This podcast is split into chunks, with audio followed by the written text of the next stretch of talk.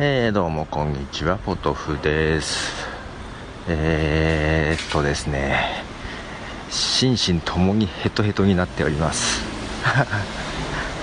えー、まあ、なんか仕事もちょっと遅れ気味詰まり気味なんですけどまあそんな中日曜日ですがまああのところどころには書きましたけどもいよいよレゴランドというのにですねようやく行ってきました。もう子供たちは3回目です。はい。私は初めてと。でねなんとなく一番楽しみにしてた私がようやく行けたと。えっ、ー、と何でしょう。まあ個人的にはそんなレゴの大ファンとかでもないですしテーマパークの大ファンとかそんなでもないんですけども。どんなものかなっていう、まあ、新しいもの好きの 興味本位がありですでまあいろいろありましてチケット取りからいろいろありまして、まあ、そんな話もね、えー、もうちょっといっぺんにお話しする元気がないので、えー、ちょいちょい分けて 今週は今週はずっとレゴランドの話をしていこうかなと 思っています。えー、ただね、あの 朝10時オープンで、早いんですよ。6時までなんですよ。あの、日によって違うんですけど、5時までの時もあるんですけど、えっ、ー、と、土日は6時までなのかなあ、ちょっとわかんない。夏場はからだったかな。うん。6時までなんですけど、えっ、と、10時に行って、6時、本当に6時ギリギリまでアトラクションに乗ってたので、多分出た時には6時過ぎてたと思います。もうフルフルいました。8時間ずっといました。結構、結構しんどいですよ。まあね、そんなにね、あの、どちらかというと、ターゲットは小学生以下なので、あの、アトラクションもそんな激しいのがたくさんあるというわけじゃないんで、あれ多分ね、うんと、例えばさ、ユニバーサル・スタジオとかディズニーとか、ああいうテーマパークだとさ、本当に小さい子とか楽しめないじゃない？アトラクションとかね。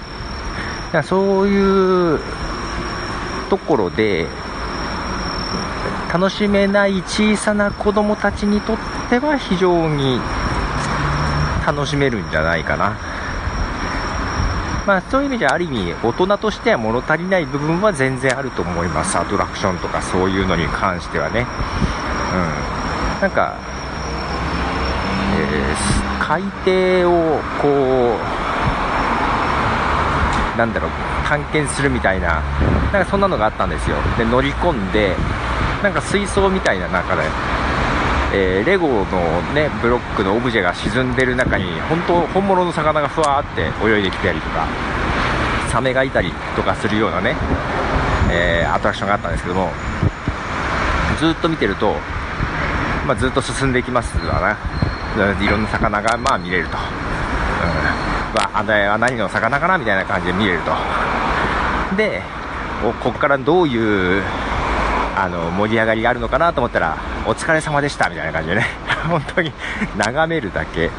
でよくよくあのパンフレット見ると小さなお子様でも大丈夫みたいな マークが書いてあったんで、まあ、本当にあの魚を見るだけっていうそんな感じ、うん、ただね個人的にはそのパーク内のいろんなところにさパーク内とかレゴランドランド内のいろんなところにあのレゴのオブジェうん、とかあって個人的にはそれだけで面白かったです。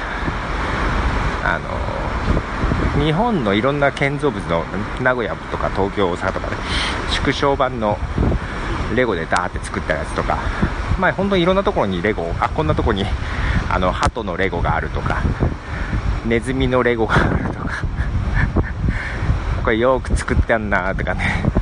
あのそういうのがすごく面白かったです。そういうの見てるのが好きでした。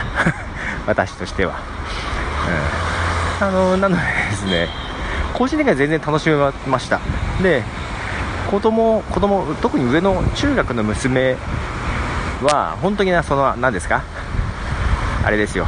風がえー、物足りなほとんどのアトラクションが物足りない感じ。だからその中でもその大人でもちょっとおおっとスピード感が楽しめるようなアトラクション、うん。まあ、が1つ2つありましてですね。それを何回も乗ってると。娘が気に入ったやつが、えー、その日曜日だけで3回乗りまして同じやつを。で過去2回行った時も2回ずつ乗ってるらしくって同じアトラクションもうすでに7回乗ってるっていうね、うん、感じ。まあ、それもあのディズニーほど長蛇の列じゃないんで 3回乗れるっていうこと自体ね。なるほどレゴランドこういう感じかっていう。あただフルでいましたから疲れましたよ。で帰りはそのメーカーズピアっていう外にある商業施設の集まり、まあ、そこでも晩ご飯食べて帰ったわけですが。まあ、ちょっと明日はね、あの、チケット取りのところの話からちょっとしたいなと思いつつ、えー、とりあえず、とりあえず疲れてます。では、またでした。じゃあね。